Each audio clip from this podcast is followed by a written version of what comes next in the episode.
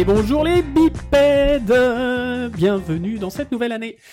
Euh, je suis toujours le doc et je suis aujourd'hui accompagné par mon camarade Néo. Salut Néo. Et bonjour tout le monde. Et oui, effectivement, j'avais même pas calculé, mais oui, c'est la nouvelle année déjà. Eh bah oui, bah oui, nouvelle année, nouvelle résolution. Euh, moi, je passe en 4K, hein, je te le dis tout de suite.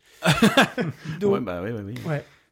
Ben voilà. Donc, voilà. Euh, rien à rajouter là-dessus. Hein, on change pas une équipe qui gagne. Mais euh, bah, nouvelle résolution veut dire aussi euh, bah, nouveauté dans CGY, puisque euh, ben on va commencer un petit peu à dériver, euh, pas trop loin quand même de la CG, puisqu'aujourd'hui on va faire un petit peu de jeux vidéo.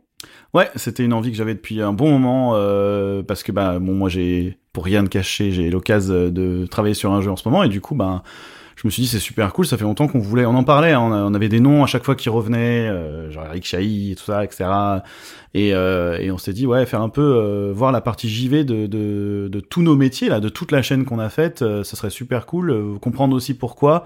Est-ce que les deux milieux sont pas si poreux que ça? Alors que de l'extérieur, on pourrait dire bah c'est les mêmes tafs. Pourquoi est-ce que c'est pas si hermétique, tu veux dire? Euh, oui, oui, justement. Bah non, ils sont. Enfin, oui. Enfin, ce que je veux dire, c'est qu'effectivement, ça va. On va. Vous avez compris.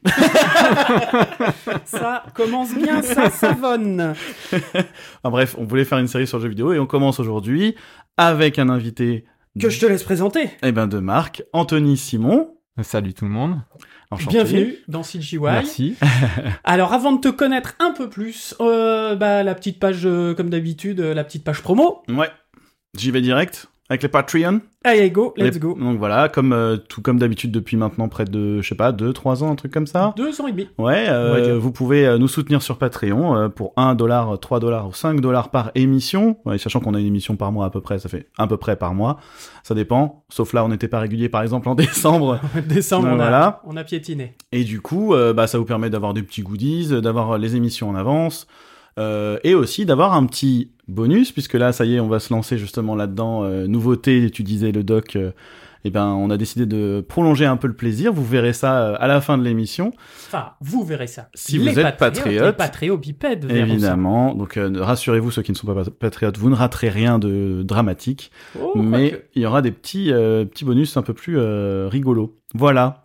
1 dollar, 3 dollars, 5 dollars, et puis évidemment il y a toujours le reste, hein, le spreadshirt, les dons, blablabla, blablabli. Voilà. Et voilà. Et surtout, euh, la chose qui peut, qui nous aide le plus pour nous soutenir, en plus des sous, mais ça, voilà, c'est en plus. Euh, bah, ça, par exemple, alors pour être transparent avec vous, l'argent euh, qu'on a déjà récolté va nous permettre de bah, d'investir dans une grosse valise pour pouvoir mettre tout le matos et aller faire des interviews ailleurs, comme on avait Mhm. fait l'année dernière. Et là, on va, on prévoit un petit voyage à Paris pour aller faire plein d'interviews qui vont être topissimes. Ouais, grave. Je ne vous dis que ça. Euh, par exemple, un studio qui a fêté, c'est qui va fêter ses, je sais plus combien, 40 ans, je crois, un truc comme ça. Ouais, avec trois lettres. Voilà, avec trois lettres. Bref, Ouais, presque, Euh, c'est presque ça. c'est hein, presque bref, mais c'est pas. c'est pas ça.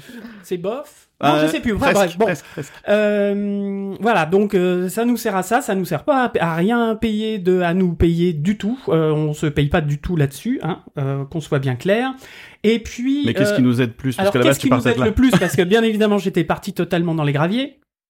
Qu'est-ce qui nous aide le plus? C'est de parler de nous autour de vous.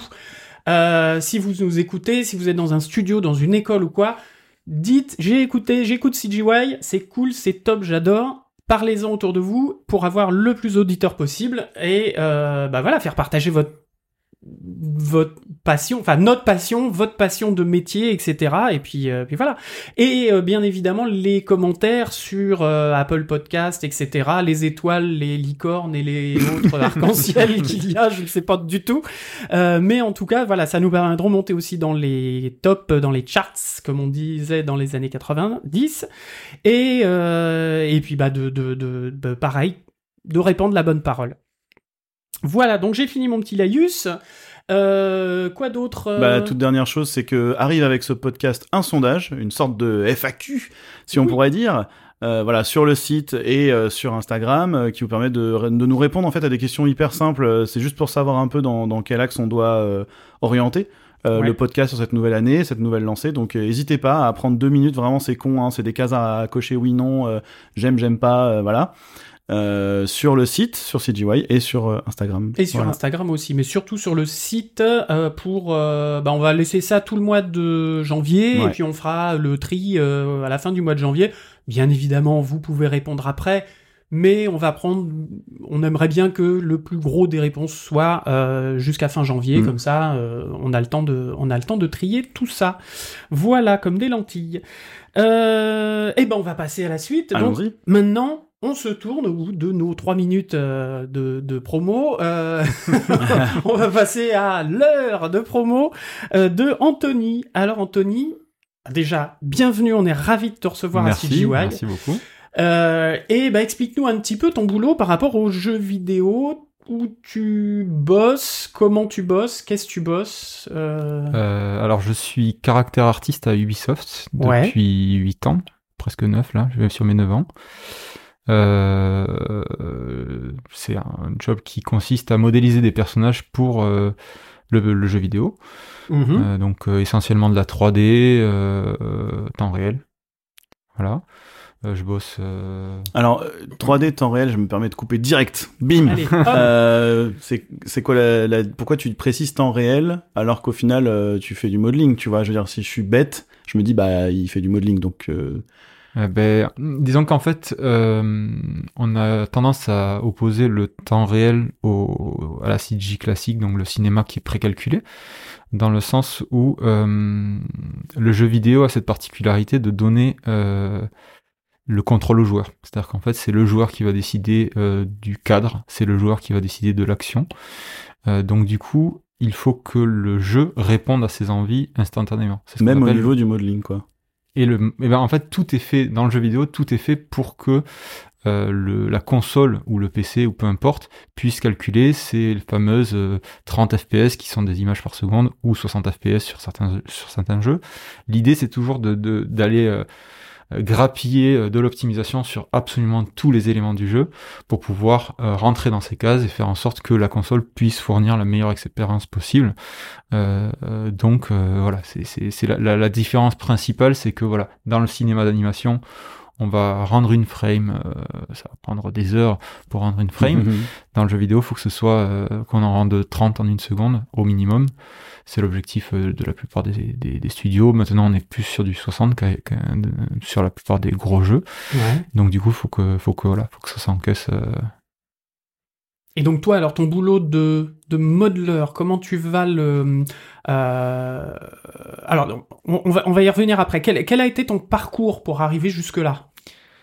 Alors moi j'ai fait une école de 3D euh, un peu random euh, à la sortie de mon bac parce que je me suis euh, réorienté au tout dernier moment. En fait j'étais parti pour faire des études d'ingénieur en génie civil, donc rien à voir. D'accord. Et, et j'ai en fait je me, je me suis je me suis retrouvé là-dedans parce que bon euh, le, le, le- la magie du, du, du conseiller d'orientation j'ai dit moi je vais faire de la 3D il m'a dit bah, euh, voilà ils font de la 3D Euh, donc je me suis- je me suis retrouvé à faire des pièces d'usine Oui, j'ai entendu de- parler de ça euh, là-bas ouais, là, ouais. dans la pièce euh, à ça. l'étage 3 euh, Je crois qu'ils font Du des coup, euh, ouais, ouais, je me suis retrouvé à faire de la, de, de- des, des pièces euh, en 3D, mais pour euh, de l'usinage, vraiment dans, dans l'esprit d'un ingénieur, en fait. D'accord. Donc AutoCAD, euh, Rhinoceros Voilà, et autres. exactement. Euh, donc pas du tout, du tout. Mais bon, finalement, en fait, comme euh, ça me plaisait assez, c'était quelque chose de d'assez ludique au final. euh, je, je me suis dit bon, pourquoi pas. Puis bon, il y avait à l'époque, c'était un peu moins euh, opaque que le jeu vidéo. euh, quand tu dis à tes parents, je vais faire du jeu vidéo. Oh mon dieu Voilà, et que derrière, en fait, t'as les notes qui font que tu peux devenir ingénieur. Tes parents ont tendance plutôt à te dire Ah, pourquoi pas ingénieur Euh, voilà. Donc du coup, euh, voilà. Et puis finalement, euh, je pense à 4 mois du bac, grosse panique. Je me suis dit non mais je veux pas du tout faire ça. Ah merde Donc Ah, je me suis bien. inscrit euh, au dernier moment dans une école, mais je m'étais absolument pas renseigné, vraiment rien du tout quoi. Ah oui, je me d'accord. suis ouais, vraiment, euh, c'était en mode euh, voilà, je peux, je veux pas faire ça quoi. Vraiment, je, je peux pas me, me, me lever le matin pour faire ça, c'est pas possible. Pardon, j'ai une image du mec qui est en train de se marier devant le mec qui fait Non, je me casse ouais non mais c'est un petit peu ça, c'est erreur de casting. invités, ouais, c'est à peu près ça.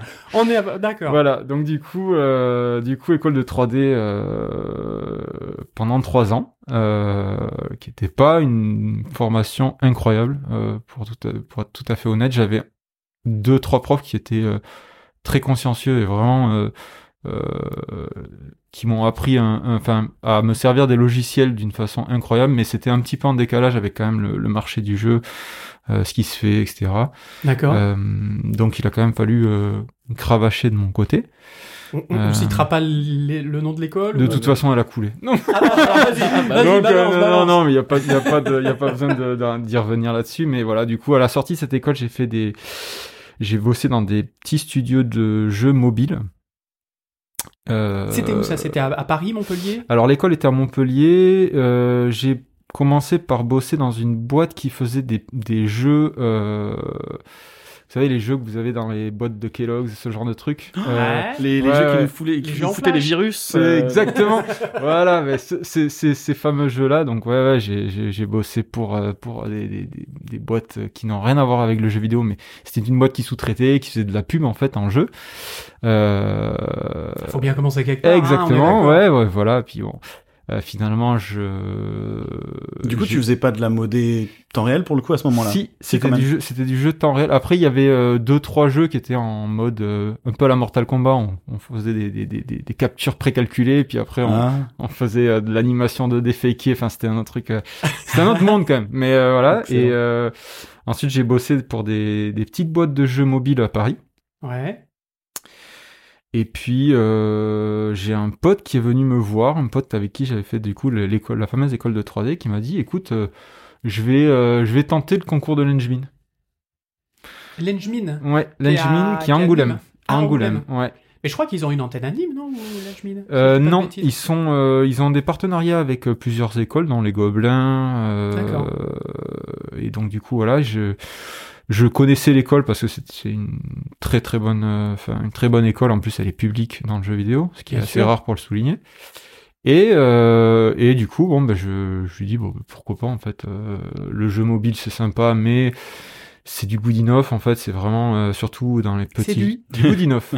Goodinoff. Qu'est-ce Good, que euh, good enough, Ah, Goodinoff. Pardon, j'ai Ouais, compris ouais, pardon.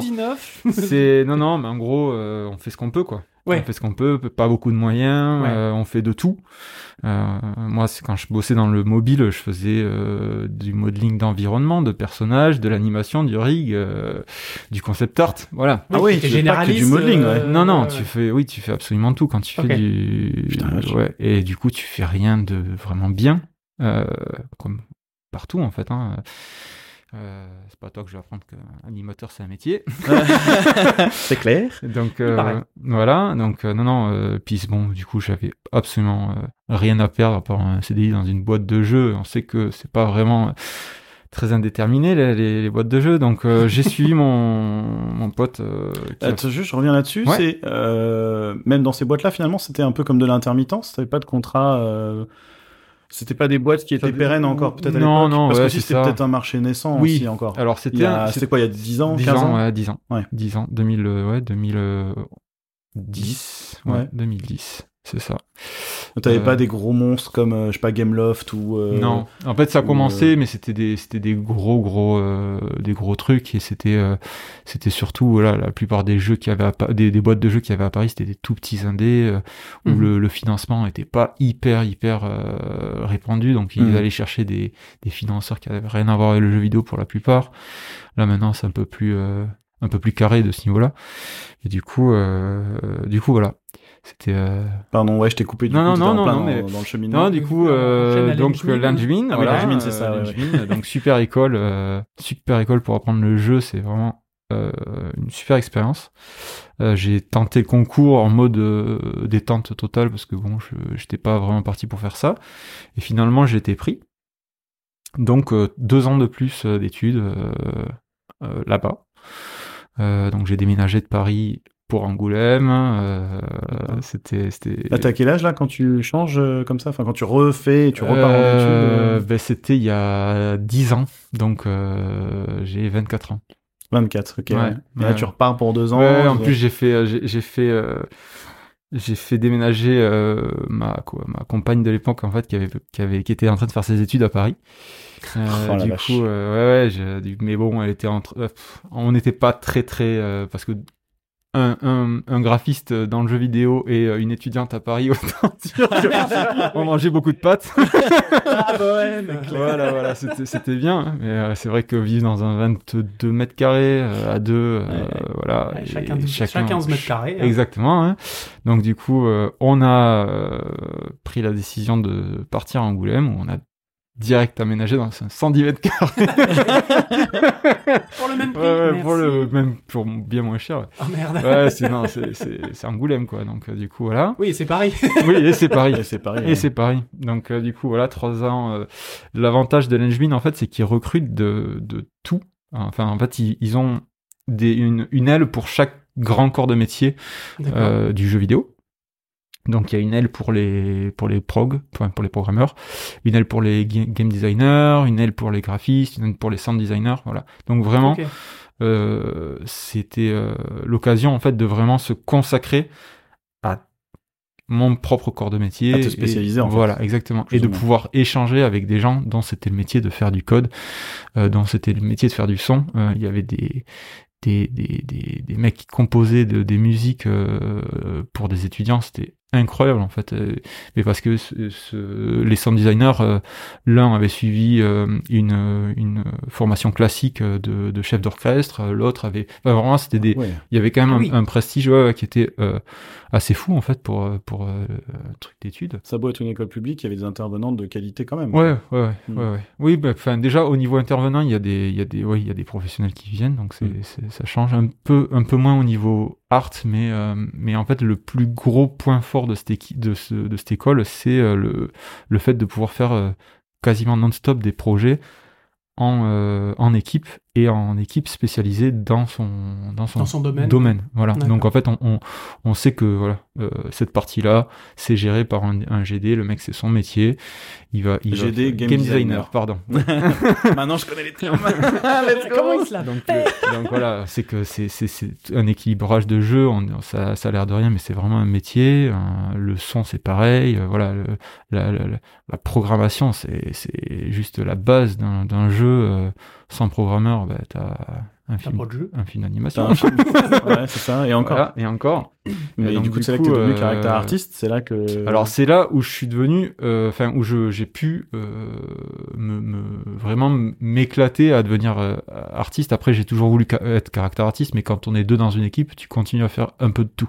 Mhm. C'est vrai qu'après tu te spécialises. Le deuxième graphiste était un peu plus sur autre chose, mais c'est vrai que euh, on continue à faire de tout. Par contre, quand je suis je suis arrivé à Ubi, c'est là où j'ai été pris en tant que caractère artiste. Sur, Direct à euh, la sortie de l'Engmin. Ouais. Ouais. Ouais, ouais. Ils sont venus te chercher à l'école ou c'est toi qui as trouvé T'as démarché Euh, j'ai démarché. Ouais. Ouais. En fait, enfin, euh, à l'époque, euh, Ubi Montpellier ne faisait pas d'entretien euh, à l'Engmin pour les artistes. C'est, c'est maintenant chaque année en fait il y a des il y a des il y a des recruteurs de Ubisoft qui viennent directement dans l'école. Bah, Et comme qui- beaucoup d'écoles, voilà. par exemple en Quand animation. une, quand pareil, une euh, école est, est assez euh, reconnue et qu'il y a des, des du coup ils, ils recrutent chaque année, euh, mais c'était plus réservé aux, aux game designers et aux programmeurs. Là, c'est un peu étendu à toutes les à toutes les toutes les branches. Euh, D'ailleurs, j'ai fait euh, l'année dernière, j'ai participé aux campagnes de recrutement de l'Engine. D'accord. Euh, T'étais de, de l'autre côté de la voilà. barrière. et, euh, c'est ça. Euh, donc, euh, donc j'étais, voilà, j'ai, en fait, c'est un pote à moi qui était chef de projet, parce qu'il y a aussi des chefs de projet à, à qui était chef de projet, qui avait passé les entretiens à Montpellier, et qui m'avait dit, en fait, euh, postule, parce qu'ils ont l'air de chercher quelqu'un. Euh, moi, en plus, euh, je suis de Béziers à la base, donc euh, Montpellier, c'était un peu, enfin, Mhm. Ubi Montpellier, euh, c'était un peu le, le Graal pour, euh, pour moi, parce que je me voyais pas trop retourner à Ubi Paris. Enfin, Paris, c'est la le seule coup, boîte du voilà. coin, en gros. euh, Oui, non, mais globalement. ça, pour le coup, là, dans le sud, c'était. Ou alors t'avais peut-être à Sobo à Bordeaux, c'est Voilà. ça Et puis Ouais. voilà quoi. Ouais, ouais, c'est ça. Donc du coup, euh, du coup, me suis, j'y suis allé pareil en mode, euh, on verra bien quoi. Et j'ai été pris en stage à Eden Games à Lyon. Donc euh, j'ai fait, je me suis dit bon, bah, tant pis pour pour Ubi Montpellier, euh, je pars à, je pars à Eden Games. Et euh, donc Eden Games, c'est euh, la boîte qui était responsable des Verali, euh, tous ces trucs en fait, qui est Mhm. très très euh, très euh, spécialisé dans le jeu de caisse. Donc euh, quand t'es caractère artiste, Ça va être embêtant. voilà donc. euh, Sinon, il y a Cars qui est sorti. Ouais, euh, c'était, ouais, pas, ouais, ça, ça, on s'en rapproche, quoi. Mais bon, du coup, les mecs, c'était des férus de, de bagnole, ils parlaient de bagnole toute la journée. Moi, c'était pas forcément ma, tasse de thé, quoi. Donc, euh, c'est vrai que l'ambiance était vraiment cool, mais c'était pas, euh, et entre temps, en fait, euh, Ubi Montpellier s'est réveillé. Ah, on cherche un stagiaire, euh, donc j'ai changé de stage en cours de, en cours de stage, en fait. Ah ouais, Euh, ok. Ouais, Ok. ouais. Donc, j'ai vu ça avec la boîte, euh, avec Eden Games directement, euh, qui était ok, il y avait pas de souci. euh, euh, et direct et avec mon école aussi parce qu'il fallait qu'ils me refassent une convention enfin c'était ouais. Et oui, donc, ils ont un stage conventionné Eh oui. de l'école. Ouais, ouais, ouais. ouais. oui oui donc euh, du coup euh, rebelote euh, donc je repars en stage à Montpellier et depuis euh, j'y suis quoi Et Ils t'ont, ouais, ils t'ont, ils t'ont, euh, comment dire, ils t'ont enchanté. T'es resté là-bas, ça fait 10 Ben, ans, du coup, 8 en ans. fait euh, oui oui j'étais en train de faire des, des jeux de des jeux de voiture et on le Montpellier m'appelle pour un stage en caractère art Hum, pour hum. un jeu Michel Ancel donc Ah oui. euh, oui donc euh, du coup Oui, c'est euh, ça il y a c'est- le nom du qui coup, vient, euh, voilà, Du ouais, coup, voilà, c'est, c'est, moi, je suis un gros fan du premier Beyond Good and Evil, donc. euh, Ah, c'était pour BGE2 déjà à l'époque. Euh, ouais. Alors, je savais pas, mais je m'en doutais un petit peu. Ah oui, parce qu'ils pouvaient pas te le dire non, encore, c'était ouais, pas non, annoncé C'était, euh, c'était, c'était, Excellent. C'était même pas. ouais. Alors Michel Ancel, pour replacer un petit peu, c'est Hmm. le papa de Rayman. C'est le. bêtises, hein. Oui, oui, oui, euh, de. BGE Pas aussi. de euh, Rayman, Alors, de Beyond Lapin Good Evil, euh, de, Be- de Beyond Good and Evil, ouais. Et, et qui a été euh, pendant très longtemps, parce que ce n'est plus vraiment le cas aujourd'hui, mais qui a été vraiment une pierre angulaire de mon Ubisoft Montpellier en fait. Ah oui, c'est, bah, c'est le Ubisoft Montpellier a été créé pour Michel Ancel. Ouais, en fait, voilà. euh, et euh, par Michel Ancel. ouais. Ok, ok. Hmm. Avec les Donc, frères euh, Guillemot, mais... euh, Oui, bah, disons qu'en fait, voilà, c'est- c'est une- c'était une, antenne, c'était l'un des premiers, euh, l'un des premiers studios autres que Ubisoft Paris. Mhm. eh ouais. euh, Ouais. qui a été créé en fait. Ouais, donc faut, faut bien se dire aussi que voilà, euh, à ce moment-là, tout d'un coup, c'est vraiment, euh, bah, tu veux faire du JV, euh, tu veux faire du jeu vidéo, tu vas être pris dans la plus grosse boîte de France, euh, même du monde déjà à l'époque, parce que euh, c'est une vieille boîte mine de rien. Ouais, ouais, ouais, non, Ubisoft. sûr. hein, ouais. Et, euh, et avec l'un des plus gros créateurs euh, de, de, de, de tous les temps aux Voilà. yeux de tous les joueurs, en tout cas, euh, et des joueurs, en tout cas, qui est, l'un des rares dont les gens connaissent le nom. Oui, À l'extérieur, de, l'extérieur, en fait, on a, on, on a, on, on connaît des noms de créateurs de jeux, les Hideo Kojima, les Michel Ouais. Ancel, les Eric Chahi ou d'autres. Mais c'est vrai que euh, savoir qu'on peut bosser pour un jeu, pour un, jeu euh, potentiellement dont on est fan, c'est c'est assez grisant. Ah ouais, moi j'ai toujours Et- bossé au projet, donc je comprends. oui, euh, voilà, c'est ça. hein. C'est toujours me dire, oh, je vais être pour cette marque-là. euh. Enfin, cette marque-là. C'est pas, c'est même pas ça, parce qu'en plus, enfin, je pense que tu sais être comme moi, euh, c'est, c'est pas une question de marque, c'est une question de, il y a un truc que tu kiffes et tu vas Oui, bosser c'est pour, ça. Non, mais c'est ça. Puis, C'est euh, et puis c'était la première fois aussi qu'on me recrutait pour euh, faire exactement ce que j'avais envie de faire. En plus, euh, euh, bosser. euh, et le l'anecdote euh, sympa, c'est que c'est euh, les compétences que j'ai acquises dans ma première école de 3D qui m'ont permis de rentrer à Ubi. Ah, c'est pas Il y, a- l'engine, il y avait le, finalement. ben, si parce que l'engmin, a- l'engmin, ça fait un égrenage incroyable. C'est-à-dire qu'en fait, le carnet d'adresse d'une bonne école, il est pas à négliger en fait. Euh, le- Mhm. Le- la formation a beau euh, pas forcément toujours euh, selon l'école être euh, au rendez-vous. Derrière, en fait, si le carnet d'adresse est là, ça aide énormément parce que euh, là maintenant on a on a des, des sites comme ArtStation, etc. qui permettent quand même de mettre beaucoup de visibilité sur les artistes. Mais à l'époque, c'était un peu moins le cas. Et, euh, et donc du coup, avoir le carnet d'adresse de l'Engevin, c'était chouette. Mais le la ma première école m'avait formé à la fois à Max et à Maya. Et euh, historiquement, euh, dans le jeu vidéo, c'est plutôt Max. Ok. C'est plutôt Ok. 3DS Max pour le pour le coup. Alors, moi j'ai une question à la con. Pourquoi C'était des gens avant moi qui ont décidé de ça. Je me suis toujours posé la question. je- Je- Personne ne m'a donné de réponse pertinente en fait. C'est juste que d'un coup on a dit oh bah tiens ça a l'air fait, sympa. ou il y avait peut-être une feature qui permettait de faire un truc particulier. Quand on développe de l'argent dans, un, dans des pipes, donc euh, des, des, des façons de faire des, des jeux, euh, qu'il y a, à Ubisoft, il y a carrément une équipe qui est dédiée euh, technologiquement parlant au, au prod. C'est-à-dire qu'en fait, c'est Ouais. euh, c'est une équipe qui est à Montréal. Euh, elle a un peu des antennes un peu partout euh, dans tous les studios, etc. Et elle, elle est en support sur, sur les projets. Et elle, son bagage, c'est 3ds Max. Tous, tous ces, tous ces devs ont développé des tools dans 3ds Max. Mmh. Uniquement sur Donc 3DS, du coup, ouais. quand on leur a dit euh, bon, nous on aimerait bien passer pour Maya sur sur Maya, euh, ils nous ont dit ok, mais le TG vous sou- soutiendra pas. Le, Le- TG Le TG, C'est le c'est le nom de cet organisme euh, Ah ok. support. Ça veut dire, ça, ça veut dire, tu sais ce que ça veut dire ou tu te souviens Euh, technical, euh, putain, je sais plus. Groupe ou... Ouais, voilà, technical group, ouais, c'est un truc comme ça. Ouais, ouais, ouais. C'est un groupe euh, vraiment super, euh, super utile au prod en fait. Hein, et, Mhm. euh, voilà. Oui, c'est un peu ce que nous on appelle, je pense, core team euh, en CG. Euh, la- enfin, ça, en c'est tout l'équipe cas, l'équipe de dev. euh, oui, les centrales, C'est avec, pas, euh, vra- voilà. Ouais, c'est ouais. pas vraiment une core team dans le sens où ils ne font pas partie de la prod du jeu. Oui, c'est au studio, c'est à l'échelle du studio Ils entier. sont, euh, ils sont plus voilà au niveau de c'est du c'est des équipes de support en fait. Vraiment, ils ont ils ont rien à faire avec le, le, le jeu en lui-même. C'est plus euh, ils vont nous aider à avoir des outils euh, pour faire des passerelles entre l'animation, le personnage. Oui, mais voilà, Oui. parce que tu dis support, mais ils font pas que supporter, ils développent carrément pour, euh, pour les projets de la- du studio. Oui. Ils développent Oui, des trucs oui. vraiment, ils créent. Euh, C'est les devs et techniques qu'on a. nous, Voilà, c'est en fait ça, ils vont développer en, en particulier selon les besoins, etc. Oui, Ouais, ouais, Et ouais, ces gars, comme c'est des vieux de la vieille, ils ont tout leur, toutes leurs habitudes 3DS et tout, et du coup, euh, Ça. Maya, c'est, euh, ça leur demanderait presque de réinventer la roue, en fait. euh. Ça, à l'époque, en tout cas, c'était ça. Après, je sais pas trop ce qu'il en est maintenant. hein, euh, euh, mais effectivement, à l'époque, c'était euh, c'était la, la raison. euh. Bah oui, parce que je suis d'accord avec Doc, euh, très souvent on entend, euh, non, non, mais c'est sur Max, c'est sur Max, c'est sur Max. Tu dis, mais attends, euh, moi quand je suis sorti d'école, ok, mais depuis 10 ans, euh, Max, est, enfin, en tout cas, dans la série et le film, ça a vraiment disparu euh, très fortement, quoi. Ça devient, on pose même presque plus la question maintenant en entretien. On- C'est Maya, quoi. C'est Maya, c'est Maya, c'est Maya, Ouais. et puis, euh, puis voilà. Mais Oui. en jeu, tu sens qu'il y a encore euh, Bah, des ouais. irréductibles Mais en fait, le truc, euh. c'est que le, le paysage du jeu vidéo français, c'est euh, c'est c'est construit essentiellement grâce à Ubisoft.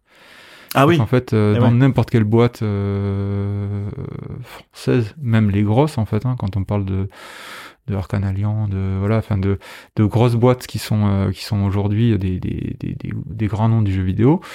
euh, Il y a énormément de gens qui viennent d'Ubisoft au Ouais. final Et donc, qui ont du appris coup qui ont, euh, qui ont appris, enfin qui ont rapporté un peu leur leur, leur, leur bagage. Et c'est vrai que euh, il y a très peu de studios qui euh, qui font du qui étaient sous Maya euh, Day il y One, a, il y a, quoi. il y a- ouais il y a 10 ans quoi. Ouais, ouais. C'était plus euh, Je crois que Quantique sont sous Maya. Ouais. Euh, de mémoire, je crois. Peut-être, Dream, il me semble, ouais, il me semble peut-être que, tu dois avoir deux trois boîtes comme ça qui ont Voilà, en commencé fait, euh, direct dans Maya. Parce que voilà, en fait, ça, je pense que ça, dé- ça, ça doit dépendre aussi des profils des gens qui viennent de, du cinéma, parce que là, de plus en plus, dans le jeu, on a des gens qui viennent du cinéma, donc Mm. forcément, euh, ça dépend des expertises des gens. Quand on a 10 ans d'expér- d'expérience dans un, dans un domaine, euh, on n'a pas envie de perdre cette expérience-là. Euh, et donc, du coup, euh, on, on continue un petit peu de, de pérenniser ce truc-là. Ouais. Bah ouais, c'est vrai que pour nous, euh, toi tu viens de l'extérieur comme ça, tu te dis, bah non, mais Maya forcément, mais euh, oui, bah forcément pour toi, mais peut-être pour les 150 autres personnes qui sont sur le projet, peut-être pas, donc euh, Ouais, bien sûr. ouais, forcément. Ouais. Donc du coup, tu rentres à Ubisoft, tu as ce contrat, euh, enfin ce stage en tant que caractère artiste, c'est Ouais, ça hein? ouais. Euh, C'est quoi ton taf? Concrètement en tant que caractère artiste Alors après, je suppose que tu es resté caractère artiste Oui. puisque c'est ton c'est ton Oui. poste actuel. Euh, con- concrètement, c'est quoi Qu'est-ce que tu fais toute la journée? Voilà, pourquoi caractère artiste et pas modeler en fait? Caractère artiste bonne et pas question. modeleur. Très bonne c'est une bonne euh, question. Ben, D'ailleurs, j'ai été recruté en tant que caractère modeleur. Ah, caractère Ah, ouais. modeler, ouais, c'est ça. ouais. Ça aujourd'hui, je suis caractère artiste parce que le, le, le, le- la fiche de poste a évolué. Donc c'est pas forcément une euh, upgrade, c'est juste que ça a changé de nom en ça- interne. Oui. Ok. Ouais, c'est- c'est c'est un, c'est un upgrade aussi de la fiche de poste. Hein. C'est vraiment. Euh, en fait, c'est juste que le milieu a évolué. Il y a des, il y a des nouveaux acteurs qui sont rentrés, euh, qui ont facilité la vie aux artistes. En fait, euh, Comment comme euh, Allegorithmic avec euh, Substance Designer et Substance Painter. C'est une boîte euh, française en plus.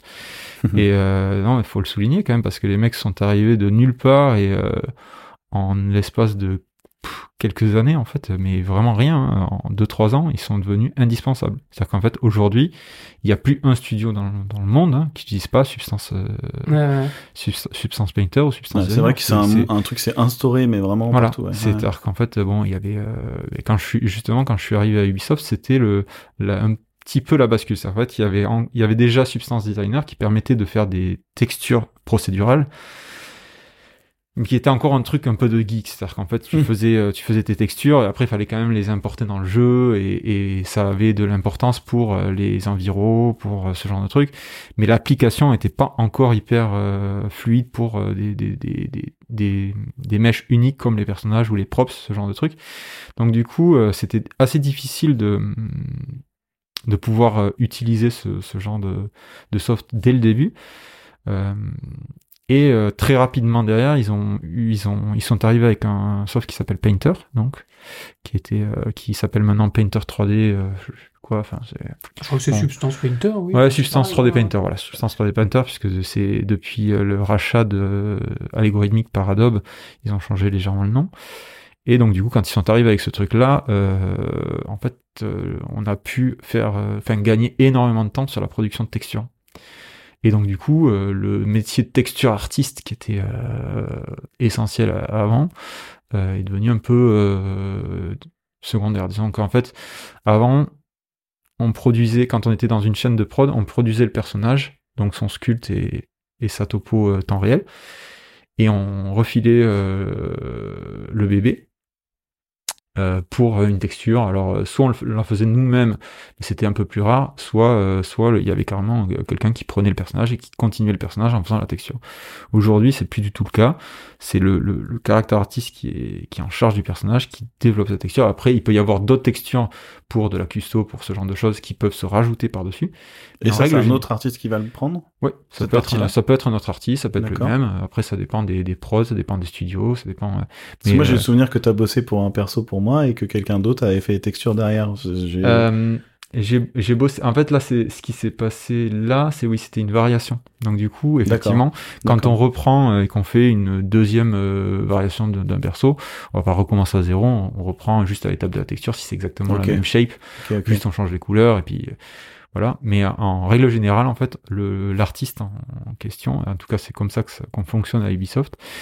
euh, c'est que on, on a dans les mains notre personnage et on, le- on, on suit le chantier jusqu'au bout, jusqu'à la livraison euh, euh, pour Au rig. euh, pour ouais pour le rig. Ça, c'est un truc que j'ai trouvé très, euh, très particulier dans le jeu. À quelle que soit l'étape, en tout cas pour les étapes qui sont autour de moi, hein, euh, il y a vraiment cette philosophie de t'as un perso qui t'est assigné et tu gères le perso.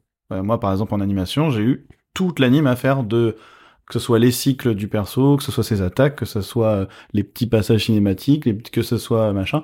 C'était mon perso et Mhm. tous les animateurs autour, ils ont leur lot de personnages et s'il y a une animation à retoucher, ben c'est la personne à qui c'est assigné qui, qui y retouche. J'ai l'impression Voilà. que c'est un peu cette philosophie dans pas mal de, de branches. Euh, En fait, ça dépend aussi des, des projets. C'est-à-dire Ouais. qu'en fait, plus le projet est gros et moins tu vas avoir ce genre de d'ownership là. Et c'est vrai que sur des, des équipes euh, petites pour Ubisoft, hein, j'entends. Euh, À savoir, qu'est-ce que tu entends petit pour Ubisoft C'est quoi Une petite équipe pour petite Ubisoft équipe pour Ubisoft, c'est 50, 60 personnes. Ok. D'accord. Euh, Pour un jeu, c'est, c'est, je me rends pas compte, c'est, c'est pas beaucoup. C'est. bah, si je dis ça aux, aux indés, ils vont. C'est ça. voilà. Non, non, si c'est c'est c'est quand même une belle équipe. Ça commence à être une belle équipe. Mhm. C'est une belle équipe. En, en CG, tu vois, une, bonne- bonne équipe, ça commence à être euh, 150, 200. Là, t'as vraiment. Voilà, là, t'es censé avoir un truc qui commence à avoir une gueule euh, globale à toutes les Bah, tu étapes. fais pas, tu fais à l'heure actuelle, tu ne fais pas un, un triple A euh, avec 60 personnes. Ouais, ouais, voilà. part. Donc triple A pour ceux qui ne sont pas gamers. Effectivement. ce Des sont blockbusters. des ouais. gros blockbusters de jeux. Euh, On parle même de quadruple A pour certains jeux comme God of War ou des trucs comme ça aujourd'hui, Ouais, euh, ouais. qui sont vraiment à des niveaux stratosphériques, Alors, quoi. Question de, de noob, euh, ça veut dire quoi c'est A? Parce que moi, quand j'entends euh, A, A, Comme A, l'andouillette. A, A, A, c'est exactement. Ah, je pense à l'andouillette. Je suis un amateur d'andouillette et moi je vois de l'andouillette. Donc plus t'as de A, plus euh, plus l'andouillette est Ouais, ouais, ça mais doit être, ça doit venir de là. C'est ça. On est d'accord. Bon, Non, donc non, on est c'est- sur le même euh, ratio. C'est une, une notation en fait. Je sais, Ok. je sais pas d'où euh, d'où ça vient exactement, Euh, mais euh, je pense que ça doit tout de même. Ah ouais, c'est certainement le même Ouais. hein. Ah moi je me vois pas pourquoi. euh, ouais. Ouais, mais c'est voilà, rentré un petit peu dans le langage euh, Ouais, ouais, ouais. courant. C'était. Oui, mais du coup, est-ce qu'il y a une signification assez A Elle ou doit- je ne sais pas. Bon, Il doit y en avoir une. voilà. Mais C'est clair. Ça devait être un système de notation aussi peut-être Ah euh, ouais, interne voulez, euh, ouais, des ouais. boîtes. euh, Je sais pas comme aujourd'hui souvent c'est métacritique, tu vois. Ça va être le score métacritique aujourd'hui. On va dire ouais on fait un jeu 80 plus, on fait un jeu 90 plus, on fait un jeu. Ça, c'est des termes. En fait, euh, c'est euh, des termes. Après, il y a le, le côté métacritique, il est plus souvent du côté de l'équipe qui essaye de faire de la qualité. Le triple A, c'est plus du côté financier en fait. On va essayer de faire un truc euh, Ah, qui, qui, qui rapporte euh, gros et du coup qui coûte souvent assez cher. Ah, il y a un rapport à l'argent que ça c'est un peu plus, j'ai l'impression. Ah, ok. Ouais, c'est qu'en fait, euh, Ouais. ouais, voilà, c'est ça. C'est qu'en fait, on va réfléchir à un marché euh, méga, méga, clair. méga prolifique en fait. C'est pas, tu peux pas faire du, un triple A de niche en fait. Tu vois, c'est, c'est, c'est, c'est opposé. Ok, Donc, ok. euh, je- Et donc tu disais ouais, donc euh, pour dans une petite équipe, il y a plus ce côté, euh, t'as un perso à toi et tu vas le Bah modéliser, ouais, tu vas le texturer, Ouais, tu vas ouais. le. Il y a, il y a, il y a ce côté-là où euh, effectivement, en fait, c'est un espèce de cercle vertueux où euh, on va te donner l'ownership d'un chantier et tu vas pouvoir avoir la satisfaction euh, de te dire, ok, dans le jeu, ce que je vois. Euh, bah, c'est moi en fait. Enfin, tu vois, il y y, y a un petit peu de soi, il y a une, une espèce de truc d'ego et de et de, re- de reward. Non mais c'est voilà, bébé. non mais il y a un petit peu de ça. Ouais. Ouais. C'est qu'en fait c'est c'est c'est hyper rewardant de se dire ok je je j'étais j'ai été le le le- le- l'animateur derrière ce truc là ou le caractère artiste derrière ce truc là et en fait ça permet vraiment de de de de, de donner en fait de, de l'importance et ce qu'il y a de de cool dans, en tout cas dans, notre équipe et c'est de c'est quand même souvent le cas en tout cas de, depuis depuis que je suis à Ubi c'est ça a été ça dans toutes les équipes où j'ai été. Euh, il y a il y a une une vraie confiance euh, envers les, les juniors et il y a pas de on leur enlève pas genre on leur, on leur file pas toutes des tâches de merde euh, machin Mmh, mmh. Dès que je suis arrivé, en fait, j'ai eu des persos à faire. Euh, j'ai eu euh, mon, propre, enfin, mes propres créations qui étaient directement intégrées dans le jeu. Et c'est vrai que euh, ça, en termes de, enfin, quand on sort d'école, c'est incroyable, quoi. Oui, c'était pas la petite plante au Oui, fond oui, à droite ça- ou le petit euh, PNJ dont tout le monde se branle. C'était c'est- aussi des trucs voilà, importants peut du ouais. jeu et, et c'est cool. Moi, c'est charmé. Et moi, ce que j'avais demandé, c'est aussi, c'était euh, du coup euh, quelqu'un qui est en train d'apprendre en ce moment le modeling ou euh, texturing, euh, enfin même le modeling. Voilà, il se dit, je vais faire des persos. Euh, ça veut dire qu'il peut pas forcément se faire embaucher sur tous les projets parce qu'on va lui demander d'être un peu plus multitâche avec du substance, avec euh, euh, c'est-à-dire qu'il est ok, il s'est modelé dans ZBrush. Tu te sers de ZBrush, j'imagine? Oui. Euh, et du coup, euh, par exemple, tu vois quelqu'un qui est hyper bon dans ZBrush et tout, ça veut dire que ben s'il a pas les compétences de painter, il va être un peu coincé? Euh, bah, en fait, non, ça dépend aussi de la grosseur de l'équipe. J'imagine que Ouais. dans des très très grosses équipes, en fait, plus on va dans les grosses équipes et plus le- la granularité euh, ça s'affine et Ouais. plus on est spécialisé. Ouais, ouais, ouais. Euh, voilà, en fait, euh, sur des très très grosses prods, euh, un caractère artiste, il va y avoir euh, le caractère artiste euh, dédié euh, aux, aux outfits, donc euh, aux, aux fringues en fait. hein. Euh, il va y avoir le caractère artiste qui va s'occuper euh, des cheveux et des barbes. euh, voilà, en fait, c'est vraiment on, Hiver, on, re- on redivise en fait les, les tâches et du coup on se, on se, on se met à, à 5 sur un perso et, et du coup un petit peu comme dans l'anime en même temps. voilà, il y c'est a, ça, en fait, hein. euh, Il y a un, un air artiste, il y a. Euh... Alors Ouais, mais peut-être tu vois, on leur donne des noms. mais. euh, On- C'est ça qui est intéressant, c'est qu'on leur donne des noms. T'as le close, t'as le R, t'as le oui, mais en fait Là, t'as l'impression que tout le monde est caractère artiste. Non, non, on a- on- on- en fait, dans, dans le truc, on, oui, effectivement, on- pareil, on, on appelle ça un euh, art surface artiste ou un créature artiste ou un, ou un close artiste, etc. Mais c'est vrai que ça rentre dans le dans le Ouais. l'espèce La de bulle de, voilà euh, de- caractère des, caractères artistes, c'est-à-dire qu'en fait, ils viennent tous du, du même euh, du même milieu, ouais. Alors, petite question aussi, parce que tu parlais donc du coup modeling. euh, donc là, tu sculptes sous ZBrush, uniquement sous ZBrush ou euh, Ouais. pas Mudbox ou euh, Non, Mudbox ça a été euh, à un moment donné, c'était un peu la guéguerre de, de dire est-ce qu'on fait Mudbox, est-ce qu'on fait ZBrush. Il y a toujours ce truc-là que de Mudbox est fait par Autodesk, du coup, Voilà. avec 3ds Max, ça. ça pouvait, mais en fait logique, non. non? En Non. fait le.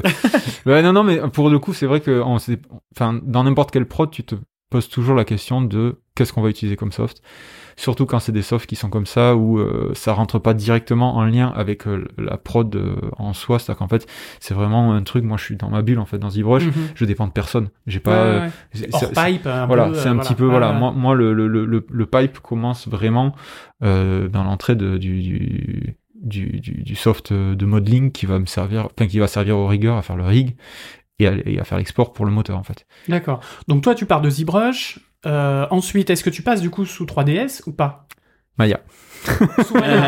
Non mais là en, moment- en fait oui. euh, Enfin après ça à l'heure actuelle là sur notre projet on, on privilégie quand même Maya, ok.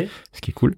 Euh, mais euh, Au mais oui, ça- ouais cool. petit Ça, petit c'est machin. cool. Non non mais voilà. Mais c'est vrai que à l'heure actuelle en fait le soft 3D Euh, j'ai l'impression en fait que avant c'était vraiment un truc, euh, fallait absolument rester dans tel soft. Euh, là, j'ai l'impression que philosophiquement parlant, en fait, comme on diminue de plus en plus le temps passé dans les dans les softs 3D, Ouais. ça a de moins en moins d'importance. Donc là, moi, je suis sous Maya et, on a d'autres caractéristiques qui sont restés sous Max parce qu'ils sont ils, ils ont appris que Max et donc du coup, ça passe en fait. Il n'y a pas de, de D'accord, donc en termes de workflow, vous êtes un peu agnostique, Ouais. euh, Bah, entre tout, guillemets. tout quoi. est centré sur sur Maya. C'est-à-dire qu'en fait, euh, les mecs qui bossent sur Max, ils font ils, ils font des exports en fait. Mhm. Tout, tout va repasser dans Maya, mais ça va, mais à partir des, des rigueurs en fait.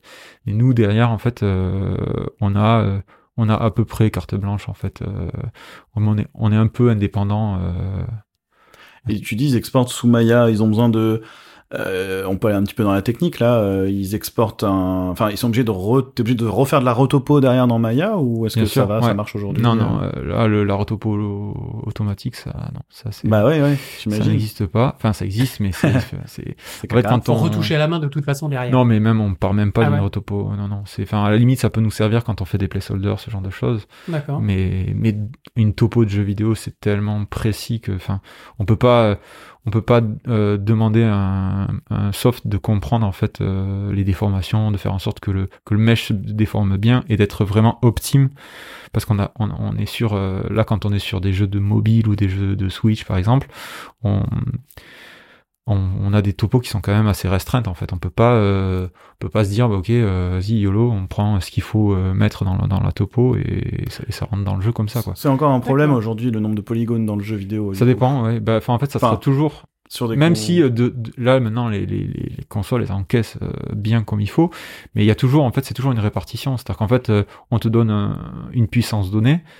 Euh, on peut croire que en fait euh, bah ouais du coup en fait tout augmente de plus en plus mais finalement euh, les les, les Mm. départements qui ont longtemps été un peu euh, abandonnés on leur dit oh, écou- écoutez les gars vous coûtez cher donc on va essayer de, de, de vous essayer de vous calmer bah, du coup en fait là maintenant ils peuvent un peu respirer et c'est- et c'est pas forcément euh, c'est pas c'est à l'heure actuelle on peut on- on- honnêtement les, les personnages la topo c'est plus du tout un sujet quand on parle quand on fait un vrai. jeu sur euh, sur euh, Sur une PS5 sur ou PS5 PC, on quoi. se pff, enfin je veux dire la- la- vraiment la, la topo c'est plus là on parle de, de topologie euh, plus technique c'est-à-dire qu'en fait qui va qui va aider la- l'animation euh, tu vois quand on parle de, déformations. voilà, la déformation au, au niveau des fringues, au niveau du, du visage. Quand on fait euh, là sur des sur des persos euh, réalistes dans le triple A, euh, il faut que les il faut que la topo suive euh, une certaine euh, une certaine logique pour que le, le- le- les muscles du visage puissent apparaître, euh,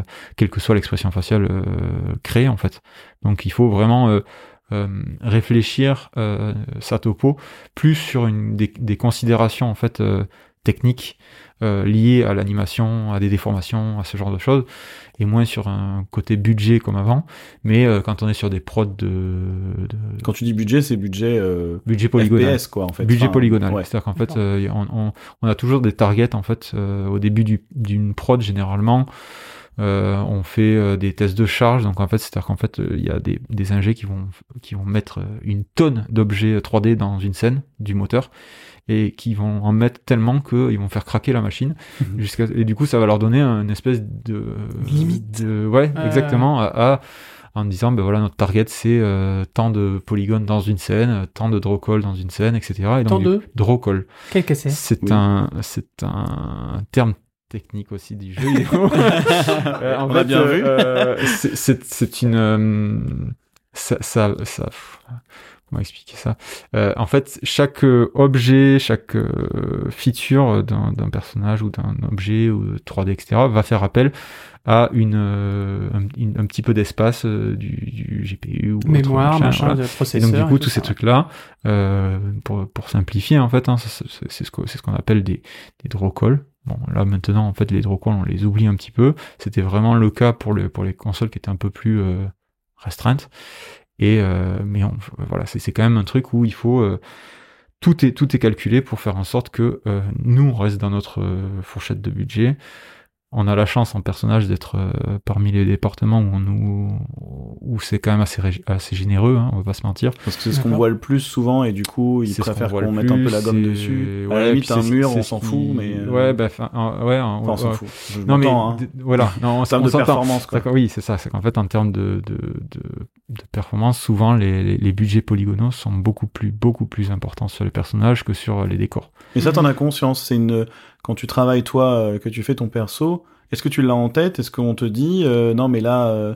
enfin, tu vois, est-ce que c'est quelque chose que tu dois prendre en considération ou ça va, tu vas quand même à la louche, tu vas dans ZBrush comme un bœuf et après tu, c'est là où tu viens redescendre pour rentrer. Dans Alors dans. ZBrush, on fait, on, on, on, ne, on ne prend pas du tout en compte la des considérations techniques comme la topo. Ça, c'est pas un truc qui, qui, qui rentre en considération. Dans ZBrush, sculpte artiste full. euh, Exactement. Dans ZBrush, on voilà, s'occupe de la shape, de vraiment de faire un personnage qui a de la gueule. euh, voilà, c'est vraiment purement euh, esthétique. On fait Ouais, la un peu forme. comme un gars qui fait du character design et qui va dessiner ce qu'il a à dessiner. Exactement. Et puis on fait, verra après, Mais c'est, oui, c'est ça. En fait, c'est vraiment là, on, on est en train de chercher un personnage, donc il faut pas euh, se euh, trop se poser de questions Mhm. avec euh, des considérations techniques au début. C'est pas la, la, la technique, elle vient selon la prod. Après, ça peut venir aussi en amont si tu dois garder une certaine topo, ce genre de truc.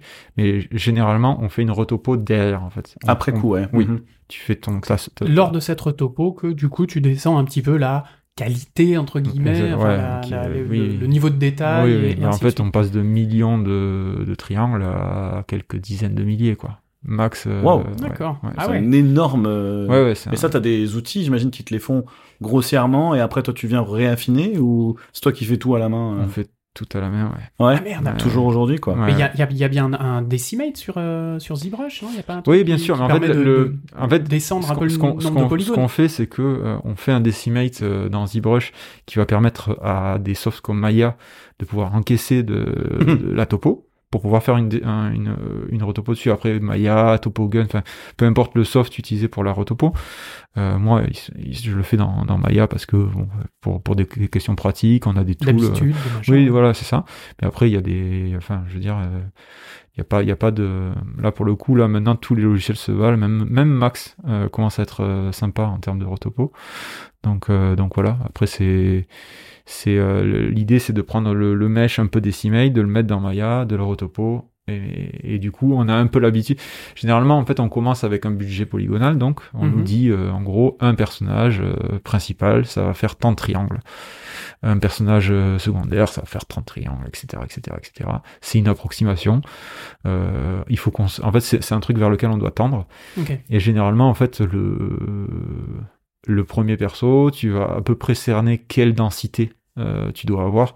Et les persos qui viennent après, généralement, euh, ça, tu fais ton perso sans trop regarder le truc, parce que tu sais que, en fait, tu le regardes à la fin, tu dis, ok, là, je suis, attends. euh, souvent, tu redescends un tout petit peu si, t'es- si, t'es- si, t'es- si tu t'es un peu énervé sur les détails, mais, euh, mais, euh, mais en règle générale, ça va quand même. C'est pas, Ouais, euh, c'est pas un truc qui t'en- qui t'handicape tant que ça finalement. non, euh. c'est, c'est en fait c'est un cadre. hein. C'est une- quand n'importe quel euh, prod, euh, il vaut mieux avoir des cadres euh, qui te qui te, qui te permettent de pas te perdre. euh, puis tu vois euh, sur euh, sur des des des, des prods de triple A, les les retopos euh, sont tellement longues que des fois je préfère avoir moins de polygones à mettre Hmm. parce que euh, quand on quand on a euh, un t-shirt qui fait euh, 40 000 triangles et que sur d'autres prods on va te faire un personnage entier en 20 000 ben, Merde, oui. ben, la du coup, le, ouais. du coup, tu, tu réfléchis un peu plus euh, optime, mais par contre, t'as beaucoup plus vite fait ton personnage. Quoi. Ouais, le temps passé en fait. Ah ouais, et- c'est- bah oui, forcément. Ouais.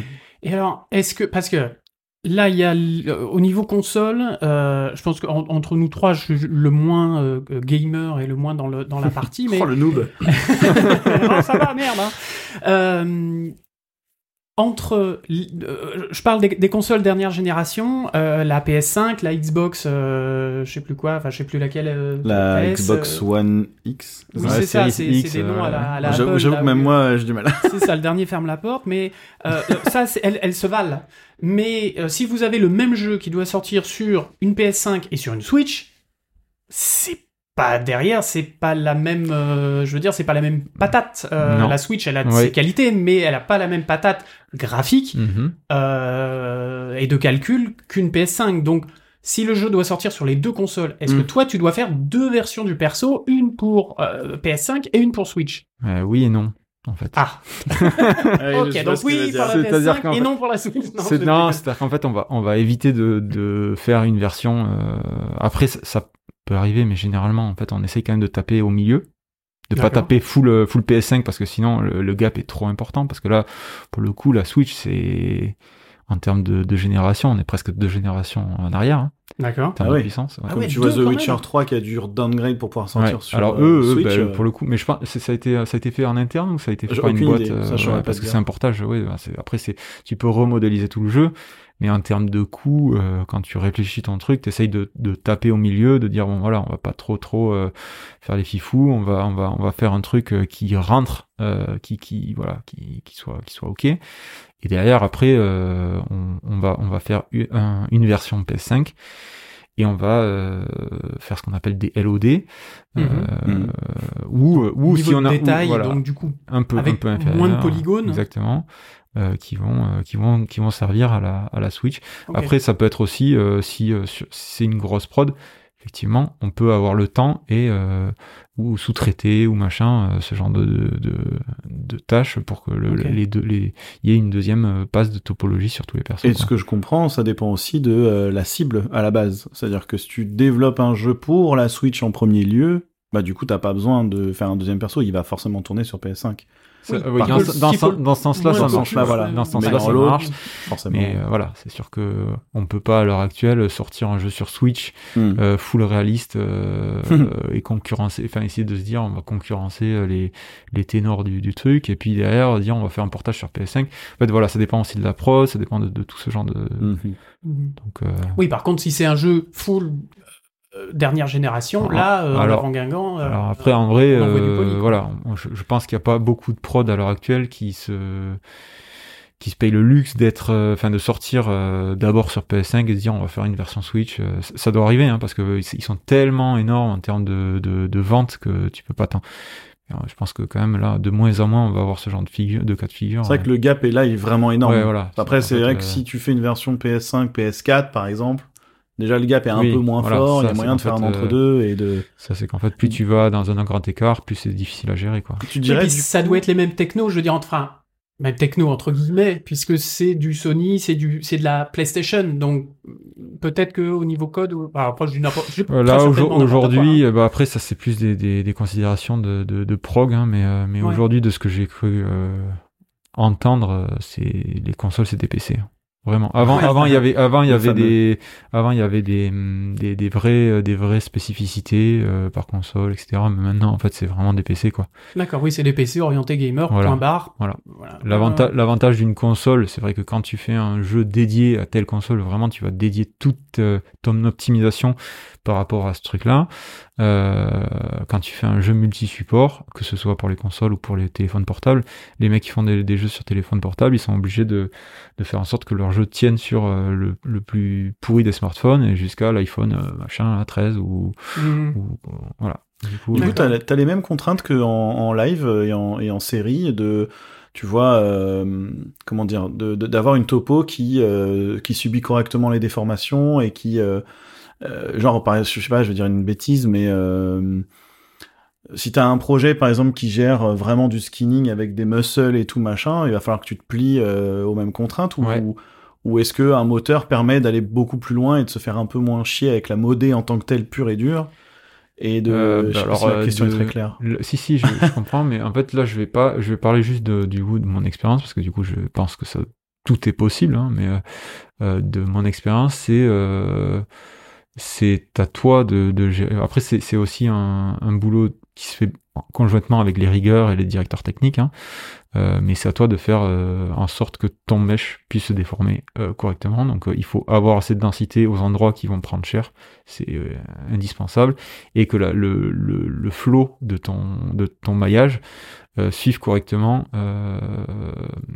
Ça, ça les- reste les- une règle, quoi, ouais. c'est c'est- voilà, ça en fait après c'est derrière euh, si on se dit ben on va faire un jeu euh, euh, où on n'a pas le budget euh, au niveau monnaie pour faire euh, pour aller très loin dans les expressions faciales dans ce genre de truc ou si on fait un truc très cartoon machin les les les les considérations à ce niveau-là seront différentes Mhm. mais quand on fait un truc très réaliste, euh, il faut qu'on ait euh, il faut qu'on ait une topo et, et un et euh, enfin et un budget polygonal qui permettent d'aller où on veut aller euh, parce que bah on a tous les enfin ça par contre c'est pareil que dans la série tu tout tout ce qui est un canivalet il faut l'éviter euh, Ouais, ouais, mais voilà. c'est justement ce que j'allais te demander, c'est quand j'y vais, euh, souvent quand même, on a l'impression qu'ils mettent plus l'avant sur bon, faut qu'il ait une bonne gueule, puis euh, animé, hein, on verra bien. hein, c'est euh, le s'il problème euh, euh, S'il ouvre et qu'il ferme la bouche, ça suffit quoi. c'est c'est- c'est- alors je- ouais je, je vois je vois ce que tu veux Je parle dire du ouais. facial pour le coup, que c'est vrai que C'est vrai, le mais corps, en fait le truc c'est que on a un petit peu, c'est, c'est, faut, faut pas oublier que le jeu vidéo c'est quand même assez jeune hein, comme Mhm. euh, comme euh, média. C'est donc là on est en train de se rapprocher de plus en plus de du cinéma. C'est en train de devenir euh, assez proche au final. Parce que les consoles arrivent mieux à encaisser, voilà, justement. c'est ça. C'est qu'en Mhm. fait maintenant euh, on voit que même le le- le- le- l'inverse est aussi vrai. Hein, c'est que le, le cinéma vient chercher des trucs temps réel, enfin des moteurs temps réel pour faire des prods comme euh, Mandalorian. Bah, on l'a euh, vu à Annecy, hein. voilà. On, a, on a eu, euh, moi j'ai eu quatre films euh, faits sous Houdini, c'était ça? Non, Ouais. sous Unreal, Sous Unreal. Voilà, Moi, j'ai vu un film sous Houdini, Canary. qui était incroyable. Ah, on- en pleure encore. En lice pour les Oscars, s'il vous plaît. Ah ouais, j'ai vu qu'il a, il, il- enfin, il, il tourne beaucoup là en ce moment sur LinkedIn et tout. Il euh, chope beaucoup de prix. Ouais, j'ai ouais, hâte qu'on puisse le voir parce que vraiment, euh, depuis qu'il m'en a parlé, pardon. Désolé. Non, non, mais j'ai vu que le, carac- le caractère modeling du, du, du, Ah ouais du, du jeu, ouais, il- c'est enfin, du, film du film, pardon, Ouais. et c'est vraiment super sympa. Ouais. Ça a l'air, ça a l'air chouette, cool. hein. Ouais. Ouais, ouais. Ouais, lui, il l'a vu là-bas, il en pouvait plus. il J'en ai- pleurait. chialé, ouais, Et voilà, du euh, coup, voilà, c'est ouais, c'est ouais. vrai que pour euh, pour euh, pour le pour le cinéma d'animation, euh, tu permets, ça permet de baisser les budgets à mort parce que voilà, c'est on arrive à avoir des rendus euh, aujourd'hui en temps réel qui sont euh, fous euh, par rapport à ce qu'on avait avant.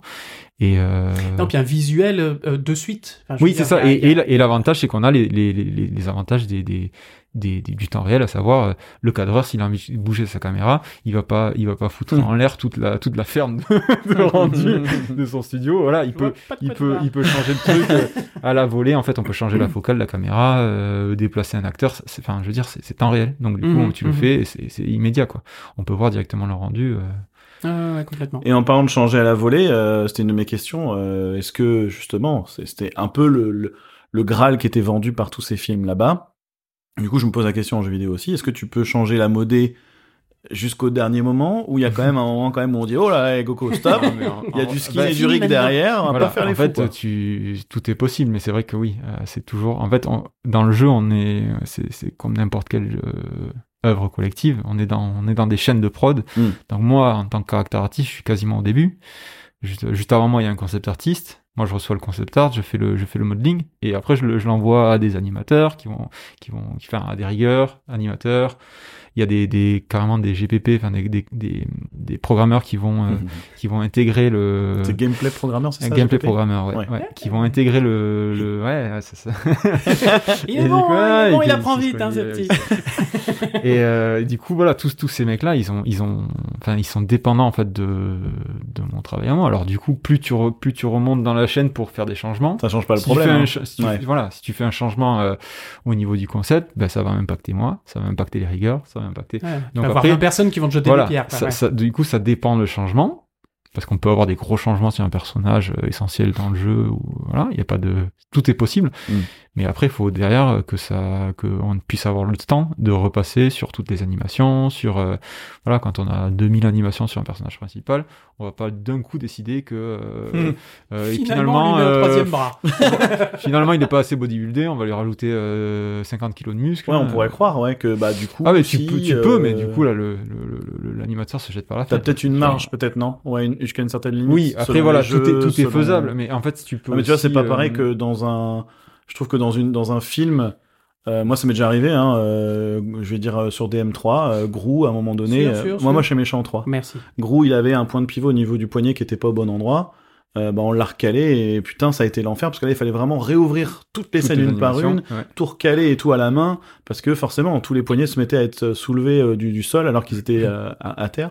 Donc j'imagine que euh, que dans le jeu, il y a quand même une, une bonne partie où tu peux dire, vas-y, on a de la marge, ça devrait passer parce qu'il n'y a pas de recalcul d'image, il n'y a pas de. C'est c'est tu plus, vois c'est plus. Alors le, le- oui, c'est vrai que t'as as ce côté-là. Après, c'est vrai que les c'est en fait c'est toujours une question de, de Qu'est-ce que ça pète? Voilà qu'est-ce que ça pète? Qu'est-ce que ça va qu'est-ce que ça va engendrer comme euh, Ouais. comme en fait il faut calculer les coûts les bénéfices il y a des Bien gens qui sûr. sont là pour ça quand il y a ce genre de gros changements généralement euh, il y a un prod qui est qui est dans la qui est dans la dans la réu et qui va dire euh, ok ça passe Eh ouais. on prend ça vaut le coup en fait ça vaut le coup de le changer euh, Parce que moi, c'est ma. Pardon, pardon. vas-y vas-y non dis-moi Non, non, mais parce que c'est ma peur, moi, c'est que les mecs se disent en prod, oh, c'est bon, ils peuvent tout changer jusqu'à la fin maintenant, Non, ils sont en temps réel, fait, Inch'Allah. ah, bah, y a- y a- non. il y a quand même, il y a quand même une considération du mec qui vient derrière, quoi. Tu Eh peux ouais. pas, tu peux pas en tant que caractère artiste. Enfin, moi, moi, en tout cas, je, je sais que euh, à Ubisoft, on a, on a quand même ce, ce truc-là de dire. euh, euh, quand je vois moi qu'il va y avoir un, parce que un concept artiste n'a pas forcément euh, de, de considération technique en fait. Lui il va il va il va réfléchir forme il va pas euh, réfléchir euh, lui la technique ça le regarde pas et d'ailleurs c'est c'est pour ça que ils sont les mecs ils, peuvent faire des trucs vraiment cool c'est que ils vont pas trop réfléchir technique euh, voilà. Quand lui il va venir en disant bon mais finalement j'ai vu dans, le perso dans le jeu euh, ça serait quand même bien qu'on lui rajoute tel truc ou tel truc Mm. euh, ben là ça va être aussi mon rôle de dire euh, ça ça va coûter cher Ouais, toi, t'as les considérations techniques, voilà, justement. il faut, il faut, Mm. parce que du coup, ben, je suis un peu garant du truc. Après, ça peut être aussi euh, dans des prods un peu plus grosses, ça va, ça va être le lead qui va s'en charger, le lead Mm. 3D, ou le directeur technique. En fait, à chaque chaque euh, chaque poste peut aussi euh, lever son flag en disant attention, ça, ça implique tac tac tac tac tac, et puis on a toute une chaîne de personnes qui vont devoir derrière. Euh, bah, scoltiner euh, des, des réexports de perso, euh, des, des, des rouvrir toutes les, les animes du, du jeu euh, pour voir que, enfin, si ça pète pas, enfin, tous ces trucs-là. Ouais, en fait, boule de neige. Et puis ça. tester aussi partout, euh, sur, tout, Et- sur tout le jeu, Voilà. si ça marche, quand il monte à cheval, quand il machin. Moi, pour avoir été testeur, euh, c'est ça. Enfin, ouais. j'étais testeur linguistique, donc Ouais. c'était vraiment la fin fin. Et il y avait des trucs où on disait, ah, ça marche plus, ça, euh, machin. Et hop, ça repartait en prod euh, pour euh, un fixe euh, hyper rapide. D'ailleurs, tiens, ça, ça me fait penser à une question. Est-ce que ça t'est déjà arrivé Parce que les jeux maintenant, ils sortent et régulièrement, on a des jeux qui sortent. On se demande comment ils, enfin, que s'ils nous ont pas balancé la version bêta. euh, et qu'après on a un patch de euh, 25 gigas à télécharger pour euh, avoir finalement le jeu euh, correctement. Est-ce que ça t'est déjà arrivé chez Ubi euh, d'avoir à re euh, taper un personnage euh, alors que le jeu était déjà sorti pour un patch? Euh, non. Non. En fait, justement, c'est l'avantage de, de, de- des- des personnages, c'est qu'en fait, on finit, généralement, si on n'a pas fini euh, les premiers, c'est qu'il y a un problème, en fait. Du coup, si le jeu est sorti, généralement, nous, ça fait quelques mois qu'on a, qu'on est passé à autre chose, en fait. Alors, Parce que ça je pourrait- parle pas forcément d'un personnage principal, hein, mais des fois d'un personnage secondaire, un PNJ dans un coin. euh, ou Ça, coup- ça, en fait, ça peut arriver, mais pour Ouais. le coup, euh, les bugs du jeu sont rarement dépendants de nous, étant donné qu'on fait juste de, du visuel, en fait. Après, mais Mhm. Après, il peut y avoir des aberrations, un truc qu'on a oublié. euh, D'un coup, on a on a foutu le fichier ZBrush dans le jeu et ça fait ça fait. Non, Ah, merde. Non, je, je rigole. non, non, en vrai, en vrai, je je, ça- je je dis pas que ça peut pas arriver. En tout cas, moi, ça m'est jamais arrivé. Euh, J'imagine que tant que c'est pas un truc en interaction, ça va encore. Si c'est un bout de décor, Oui, si c'est un truc vraiment qui est purement visuel, justement, ouais. bon, tu peux le faire passer dans un patch, mais Oui, Euh, puis ça peut être euh, ça peut être un truc tout con, genre les smoothing groups d'un po- d'un d'un objet qui vont sauter. Les euh, smoothing, ouais, le- lissage, euh. voilà, le lissage de, de l'objet. Comme on est sur du low poly, on est très facetté, donc si Mm. le si le truc saute, tu vas voir directement apparaître des polygones. Bon, ben tu réexportes le truc et puis c'est bon Mhm. quoi. En fait, Mm. il y a pas besoin de, de l'intervention du modeleur derrière aussi. Faut... il y a juste une petite vérif quand même que ça fasse pas péter la charge pour X raisons, j'imagine. Quand même, Bah, pff, sur dans ce genre de cas. Honnêtement, sur, sur, le, sur des, des réexports juste bateau, quand on change pas fondamentalement le truc, euh. Ouais, même une Switch, elle encaisse oui, euh, tu- voilà, enfin, il y a- puis 200 en fait, polygones tu- de plus, ça, ça va. quoi. Non, puis euh, là, je te parle même Ça pas de. Je, un me- peu, je mais te, par- je te parle même pas d'a- d'ajouter des polygones, hein, je te parle juste de, de prendre le personnage, de recalculer les normales et de, et de le réexporter en fait. Juste ça, ça, ça, ça peut arriver, mais c'est pas non plus dramatique quoi. Euh, C'est pas. Mais oui, il y, a- il y a quand même. C'est une question d'ailleurs euh, qui rejoint un truc que j'avais en tête tout à l'heure. T'as quand même ce truc dans la chaîne où t'es es là quand même en tout début de chaîne et euh, t'es censé quand même terminer avant une bonne partie des gens. quoi. Ah oui. T'es Ouais. pas avec tout le monde En fait, on, est, on est, on est au polish jusqu'à la fin avec les, les gens, mais en termes de production pure et dure, euh, on est censé finir bien avant. ouais. Parce que sinon, ben, derrière, en fait, moi, je produis un personnage. Si je le produis le jour, le jour de la, du ship, euh, on, on, on qui, qui l'anime, qui. Alors, ce qui, ça, c'est intéressant. euh, Tu, tu dis aussi, euh, t'as as utilisé le mot polish. Euh, faut bien comprendre qu'en jeu vidéo, euh, c'est c'est pas comme en, en série ou en, ou en film où euh, t'as fini ton travail, ça part chez les gens et si c'était il y a un an et demi, euh, t'y retouches pas parce que de toute façon, t'as tout le compo, machin, bidule malin. Euh, là, en tout cas, je parle moi en anime, mais j'ai l'impression que vu ce que vu que t'as utilisé le terme, c'est que j'imagine qu'en modé aussi.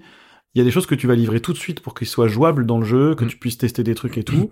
Et en fait, jusqu'à très tard encore, tu vas avoir cette phase de polish, justement, qui... Tu peux mettre tout ce que tu veux dedans, grossièrement, qui ne casse pas, évidemment, toute la chaîne euh, dont on a parlé tout à l'heure.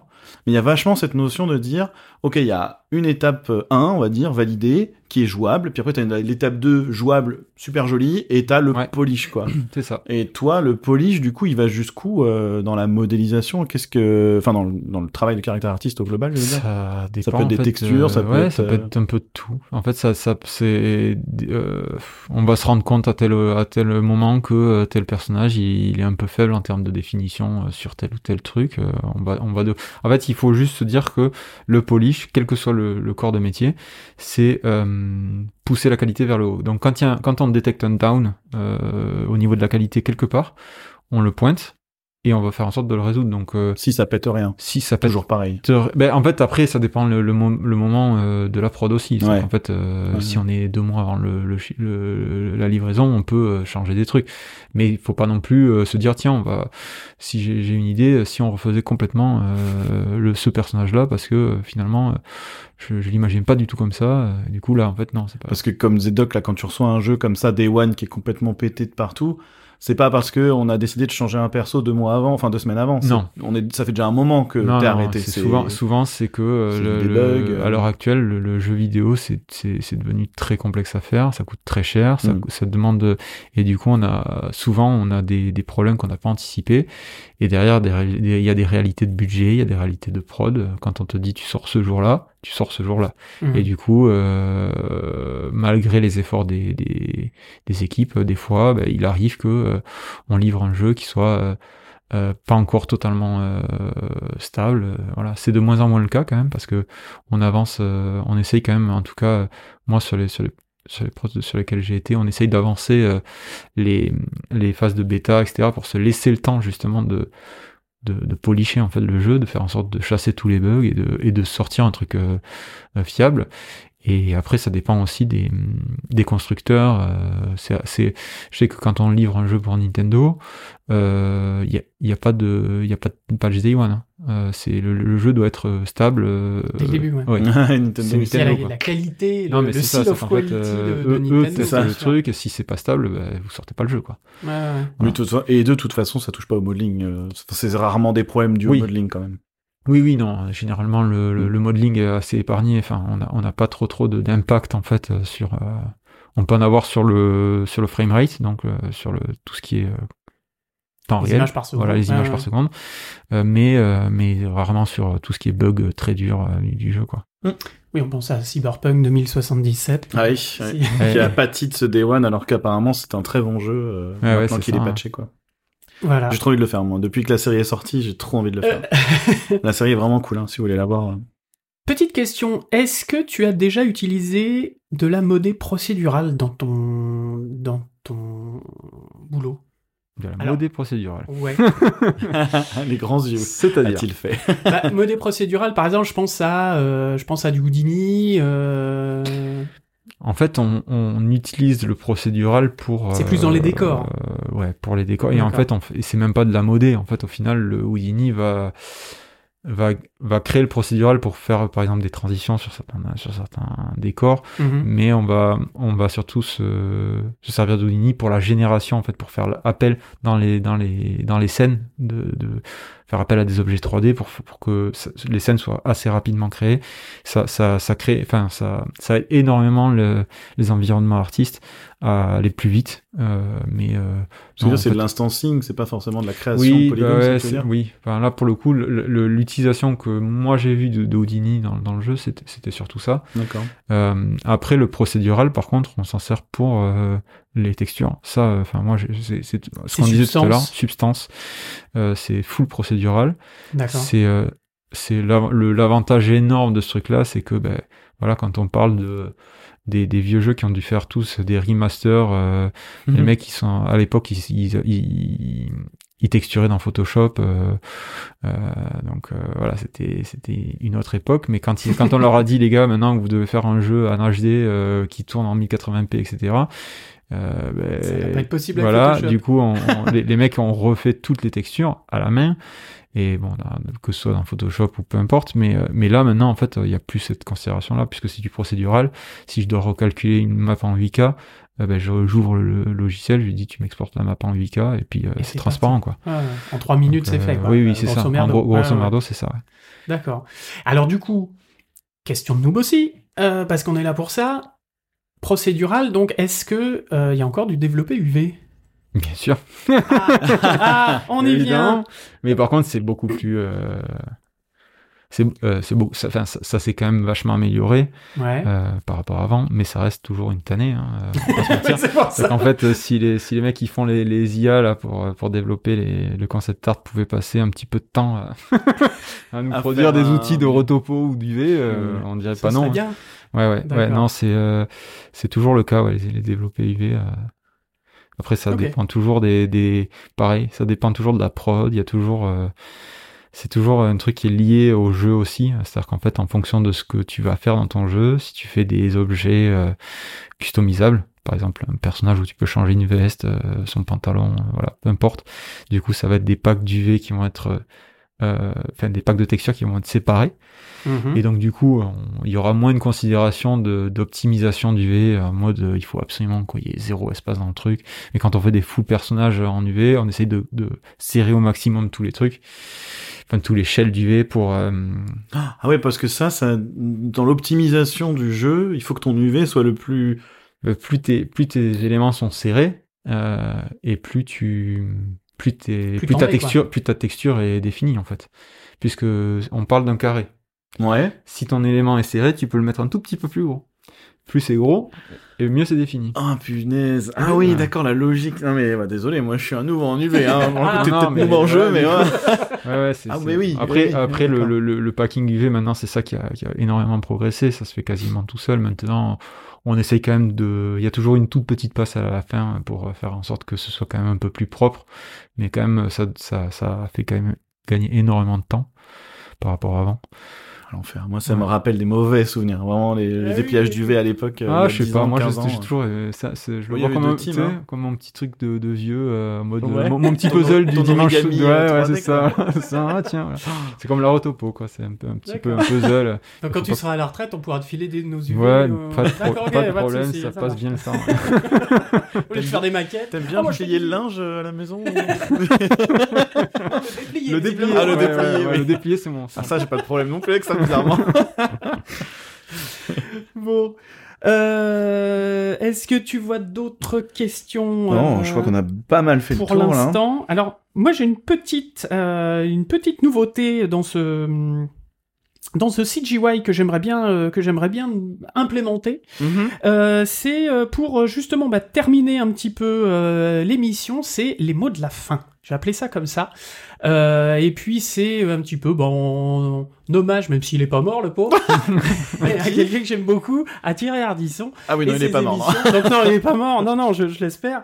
Euh, mais voilà. Alors c'est euh, c'est un peu le moment Thierry Ardisson. Je vais te poser des des des, des mots. Ah il commence à transpirer. Si vous aviez l'image, il a très peur. Qu'est-ce qu'il va me faire? Oui, c'était une surprise. Non, non, t'inquiète, il y a aucun, aucun, aucune question piège.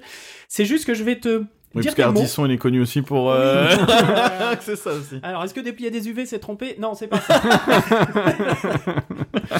Euh, non, je vais, je vais te dire des mots ou des, des petits morceaux, de, va- de, voilà, un mot, deux mots, trois mots, euh, et tu vas me dire un petit peu ce que t'en penses. Alors, ta réponse en deux mots, ou en trois phrases, ou euh, Ouais, en, dix minutes. Voilà. Après, c'est, c'est libre. Euh, Ok. Voilà. Je t'envoie ça. Alors, c'est parti. Premier mot, Autodesk.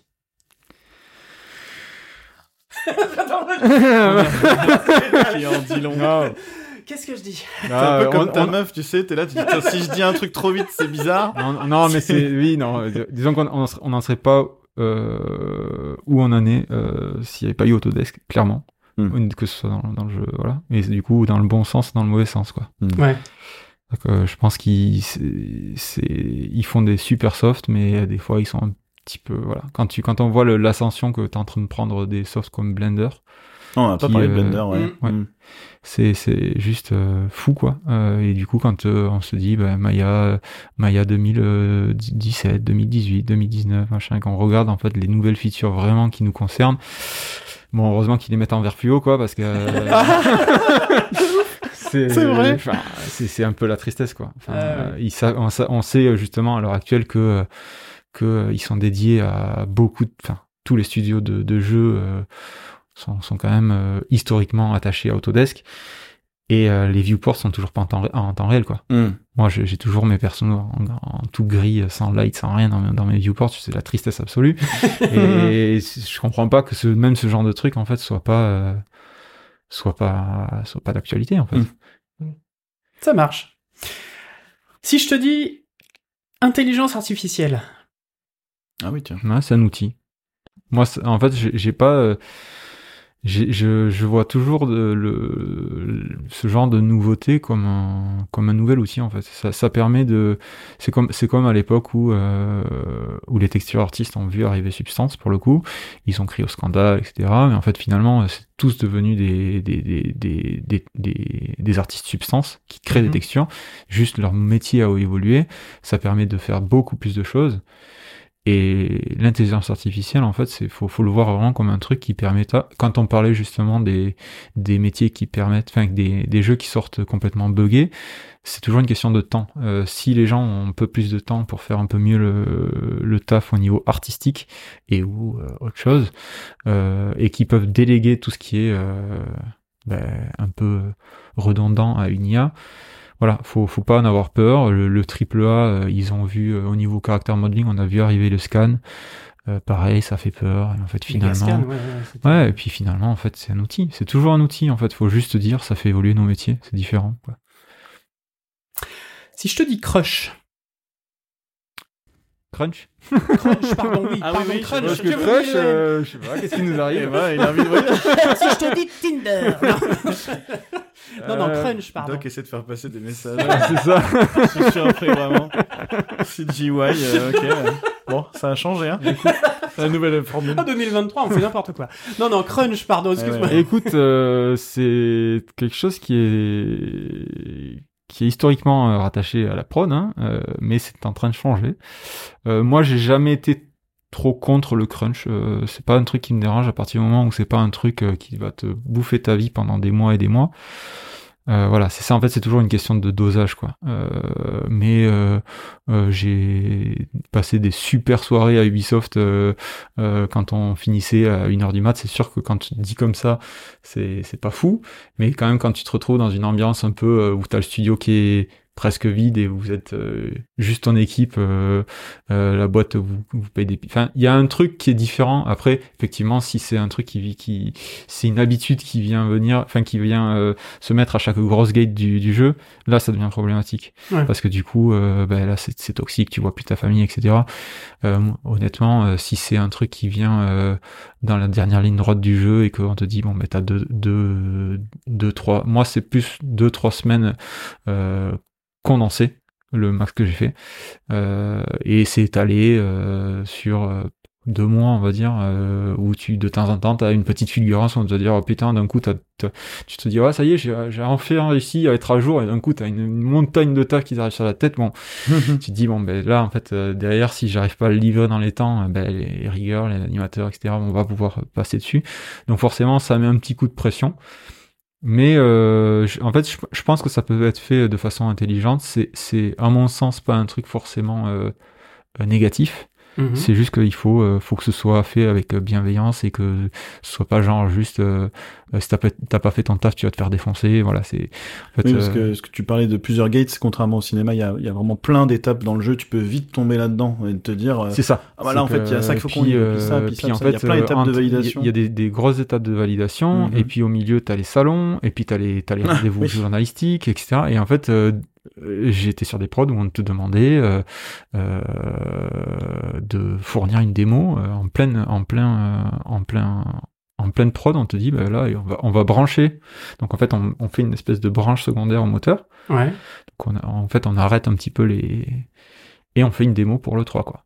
Et donc du coup, ben, on, pro- Gros part- salon américain. oui, trois- gros salon. Enfin, le, le à l'heure à, à l'heure où on a fait cette, cette, euh, parce que c'était le plus gros salon, euh, voilà, où tu avais les grosses annonces, tout le tout le parc de jeux vidéo, enfin de journalistes jeux vidéo du monde.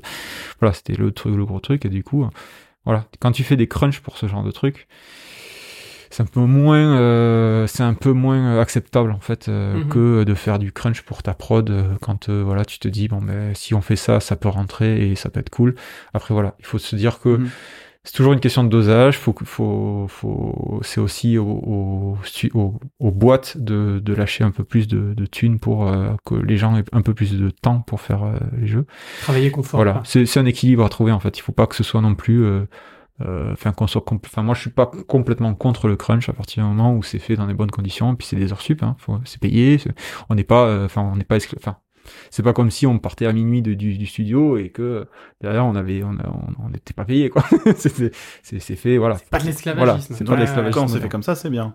Parce qu'on sait qu'il y en a qui le font pas comme ça, justement. Voilà, non mais c'est ça, c'est qu'en fait il faut que ce soit carré. C'est Ouais. ça que je veux te dire, c'est que tu peux pas, euh, voilà, a- je sais qu'il y a eu des, il y a, il y a partout, c'est en fait le, le management toxique où, où t'as un petit coup de pression euh, euh, Sous-entendu. de Mhm. ton de ton n plus 1 et là du coup là ça c'est sale en fait. Mhm. Tu te dis bon mais en fait le mec est en train de me dire euh, si on n'a pas ça, euh, C'est de ma faute. ouais. c'est de ma faute et puis il va Mhm. bien voilà il te, il te le fait bien sentir là du coup tu les, les heures sup sont pas forcément ouvertes enfin ça se fait un petit peu en, en scred et c'est là où il peut y avoir des, des, des dérives je trouve que ça, ça a changé en fait Mhm. Euh, vraiment euh, avec tout ce qui se passe avec tous les tollés qu'il y a eu justement au niveau du Cause crunch des abus machin, etc. grâce aux Exactement. abus, oui finalement. en fait, Mm. c'est voilà, faut, faut le, faut le voir euh, et ça a changé. Honnêtement, t'as as quand même sur les trois dernières années là, tu, tu sens qu'il y a quand même une considération de du bien-être euh, Ouais, par confirme. rapport à ça des, des employés qui est euh, juste folle. Après Ubisoft, ça a toujours été quand même, euh, ils ont, enfin. Ça, en tout cas, Ubisoft Montpellier, j'entends. euh, Quand je dis Oui, Ubisoft, c'est faut, gros, faut hein. toujours se dire euh, Ubisoft Montpellier parce que voilà, quand on est Il là à 22 l'heure 000 actuelle, on est employés, ouais, 22 000. euh, ouais, une soixantaine de boîtes. voilà, euh, et bon. quand je suis rentré, je crois qu'on était quand même 10 000. hein, donc euh, voilà, je, pense que chaque studio a sa politique, mais en tout cas à Montpellier, il y a toujours eu quand même, euh, depuis que j'y suis, euh, ils ont toujours été plutôt cool là-dessus. Quand on fait des heures sup, c'est des heures sup payées. Du crunch pas- bienveillant, quoi. voilà, c'est toujours voilà. Par contre, effectivement, il y a, il y a eu des histoires de, de crunch euh, à une époque, à une autre époque, qui étaient euh, voilà. Qui était abusif. Euh, si je te dis Montréal. On parlait de Montpellier, tout ça. Eh bien, Montréal, euh, c'est le c'est le plus gros studio Ubi euh, du monde. hein. Euh, ils sont énormes. C'est ça a été euh, c'est ce qui c'est ce qui a fait qu'Ubi est, ce qu'il est aujourd'hui. Donc euh, ils, ils produisent des grosses prods euh, qui sont franchement euh, euh, de qualité. Enfin, il n'y a pas il a pas de souci. Après, je connais pas trop le, le, studio. J'y suis juste allé une fois, donc euh, on peut pas dire. euh, mais les mecs sont quand même méga talentueux. euh, voilà. Après, c'est peut-être un peu trop gros pour moi, honnêtement, Ouais. Mhm. parce que du coup, j'aime bien quand même avoir justement ce que ce qu'on disait tout à l'heure, avoir quand même un petit peu de repères sur euh, sur mon perso, savoir le au niveau de l'ownership, pas me dire que je vais faire la chaussette droite de, du personnage au fond de la scène, etc. Ce qui est un peu le cas en fait hein, euh, dans certaines prods à Montréal, pas toutes, mais euh, voilà. Donc euh, Montréal, Toronto, enfin des, des gros gros gros studios qui font des très très gros jeux. Mm. Euh, bon bah tu forcément tu égrènes un petit peu euh, la responsabilité des choses et je, je moi je suis plus dans un équilibre entre les deux quoi. Oui, parce que pour donner une idée, Montpellier, on est à peu près pas loin de 500, mais sur plein de projets différents. quoi. Ouais. Et euh, notre, équipe à nous est plutôt dans le 80-90, euh, il y en a une autre qui est plutôt à 200, il y en a d'autres qui sont à 20, enfin Selon évidemment en plus à quelle étape où ça en est quoi. Mais euh, mais on n'est pas sur des projets à 500 personnes pendant 6 ans. euh, Puis, enfin, Alors, maintenant, Rockstar, les prods, ou je sais pas. euh, les prods, euh, les prods, c'est plus 2000. Hein. Euh, 2000? Rock- quand tu quand tu parles de Rockstar, euh, C'est vrai. Rockstar, euh, oui, le le, le si je- Oui, quand je- tu prends je- tout le monde sur les 6 le ans pic, étalés. euh, quand, en fait, il faut prendre En le pic. pic. en pic de production. Ouais, ça monte euh, fort, fort, Oh. Et- Ah non, je pensais hein. pas à ce point-là quand même. et- et Ubisoft, les, les, les, les grosses prods, oui, à Montréal, si je dis pas de conneries, c'est 1000. Hein. Ouais. Ah putain. Ok 1000 ok. personnes. Aux, pour aux dernières nouvelles, c'était ça, ouais. ouais. Ah ouais, c'est Ah énorme. Ouais, c'est énorme. ouais. D'accord. Petit dernier. Et le dernier, un petit dernier, on termine là-dessus. Euh, réalité vir- virtuelle et métaverse. Réalité virtuelle et métaverse. Oh, ouais. Alors métaverse, je vais pas pouvoir en dire grand chose. Hein. Honnêtement, j'ai suivi le- ça de, de loin comme tout le monde en fait, euh, parce que je pense que ce truc a bidonné complet. Donc euh, je sais pas s'il y a quelqu'un qui a vraiment testé ce truc-là, mais euh, réalité virtuelle, c'est euh, c'est ça, c'est un accessoire en fait. Enfin pour moi, je je crois pas trop trop. Je crois pas trop trop que ça aura vraiment une autre évolution que ça a maintenant. Ça sera peut-être un peu moins cher, ça sera peut-être euh, ça permettra en fait d'avoir des expériences qui sont cool. Honnêtement, la, la, la, VR, moi j'ai fait un jeu VR euh, à Ubi euh, Ah ouais? qui était euh, Ah Junkies, euh, Ouais. Space Junkies? ouais ouais, c'est un c'est un, c'est un, un super jeu, mais en vrai euh, le parc installé est minuscule, donc du coup euh, ça restera un truc qui fournit des expériences plus que des jeux vidéo en soi. Ça quand même vraiment c'est c'est un c'est un truc qui permet de vivre des choses. Moi j'ai là j'ai j'ai testé euh, euh, le Half-Life en VR Mhm. qui est juste incroyable. Il est Alix. incroyable. Ouais. Ouais, ça fait- Il est incroyable. Vraiment, c'est c'est un truc, tu peux pas euh, tu peux pas euh, vivre ça dans un FPS classique euh, parce que en fait, il, il joue et c'est là l'intelligence des designers, hein, c'est qu'ils jouent sur le sur le stress que tu vas avoir et donc du coup, comme tu as des manipulations à faire pour recharger, pour pour viser, etc. Il y, a, y a vraiment un truc où tu te retrouves seul dans un couloir avec une petite, euh, un petit, Mhm. un petit euh, crabe euh, là, qui, qui saute dans tous les sens et tu le shootes, mais tu, tu, tu enfin, t'es un vrai Stormtrooper, tu le touches pas une seule fois. La première fois que ça t'arrive, c'est horrible. En vrai, le stress, il- tu, tu vois qu'il y a un, un truc que tu ne peux pas vivre avec une souris euh, où tu as quand même un, un certain contrôle et, et puis l'écran qui fait un, un cadre et qui te donne une là il y a pas de là tu es dans un casque tu te tournes c'est toujours le jeu euh, euh, et du coup il y a, y a c'est c'est autre chose. Je, je, je trouve que c'est vraiment en termes d'immersion c'est juste incroyable. Malheureusement euh, ben déjà ça coupe euh, ça se coupe de tout. Là où ça pourrait être cool c'est le, le côté social parce que du coup euh, voilà. Mais sauf qu'en fait comme on a un casque on est isolé. Donc ça euh, tant qu'ils n'auront pas résolu ce problème là et je pense pas qu'ils puissent le résoudre parce que de fait c'est euh, un peu le principe même du truc. Ben, du coup en fait c'est difficile de vendre un truc où on te dit ben, à côté de ta console, tu vas avoir aussi un casque et tu vas peut-être pouvoir jouer avec tes potes, mais en fait, quand tu vas jouer avec tes potes, euh, tu seras seul. Euh, du coup, bah, tu te dis, bon, bah, finalement, Mhm. euh, peut-être que je vais jouer à un jeu de société ou à un Mario Party ou à un machin. Et avec le métaverse, FIFA, tout, le monde, tout le monde aura son casque et en avant, Oui, mais Player c'est- One. voilà, ben, le truc, c'est que tant qu'on ne sera pas dans un truc. euh, Tant que, tant que notre, notre quotidien sera pas aussi pourri que celui de Ready Player One, je suis pas sûr que le métavers est un avis. Ouais. Vraiment, pour le coup. Euh. Par contre, la, la réalité augmentée, s'ils arrivent à faire quelque chose, là, on pourrait, on pourrait réfléchir à des trucs qui soient cool, puisque du coup, on, on est plus sur. En fait, c'est vraiment, moi, je le réfléchis comme un jouet, le, Mhm. la VR, et la, réalité- la réalité augmentée, ça serait exactement la même chose. C'est en fait, c'est un, c'est un accessoire, vraiment. C'est C'est un une truc nouvelle qui- manette, quoi. Enfin, c'est c'est un, voilà, c'est un- une Ouais. espèce de truc qui permet de- d'avoir des expériences nouvelles, euh, mais ça, ça, ça remplace. Enfin, je veux dire, là, à l'heure actuelle, tu te mets dans un casque, euh, t'as chaud, euh, t'as mal aux lourd. yeux, c'est lourd. Enfin, c'est pas, euh, c'est pas non plus parfait, quoi. Si Comme t'as des expérience, lunettes, c'est euh. chiant. Voilà, après, moi, j'ai pas de lunettes, mais, mais c'est vrai que c'est. Ouais, voilà, que je le rajoute, parce Si, c'est tu diras pas. non mais c'est c'est- voilà après c'est un c'est un c'est un Bien domaine sûr. qui est c'est un domaine qui est incroyable mais c'est je pense que c'est plus c'est plus fun à découvrir et effectivement c'est plus dans des salons Ouais. des trucs des trucs dédiés euh, que qu'un truc Ah euh, oui. Un peu voilà. comme la 3D au Cinoche, hein. c'est un truc qui est plus de l'ordre de par l'attraction, je trouve. ouais mais j'ai plus été bluffé par un Ah, si, si, si. Bon, on en parle après. On en parle après. Autour de bière.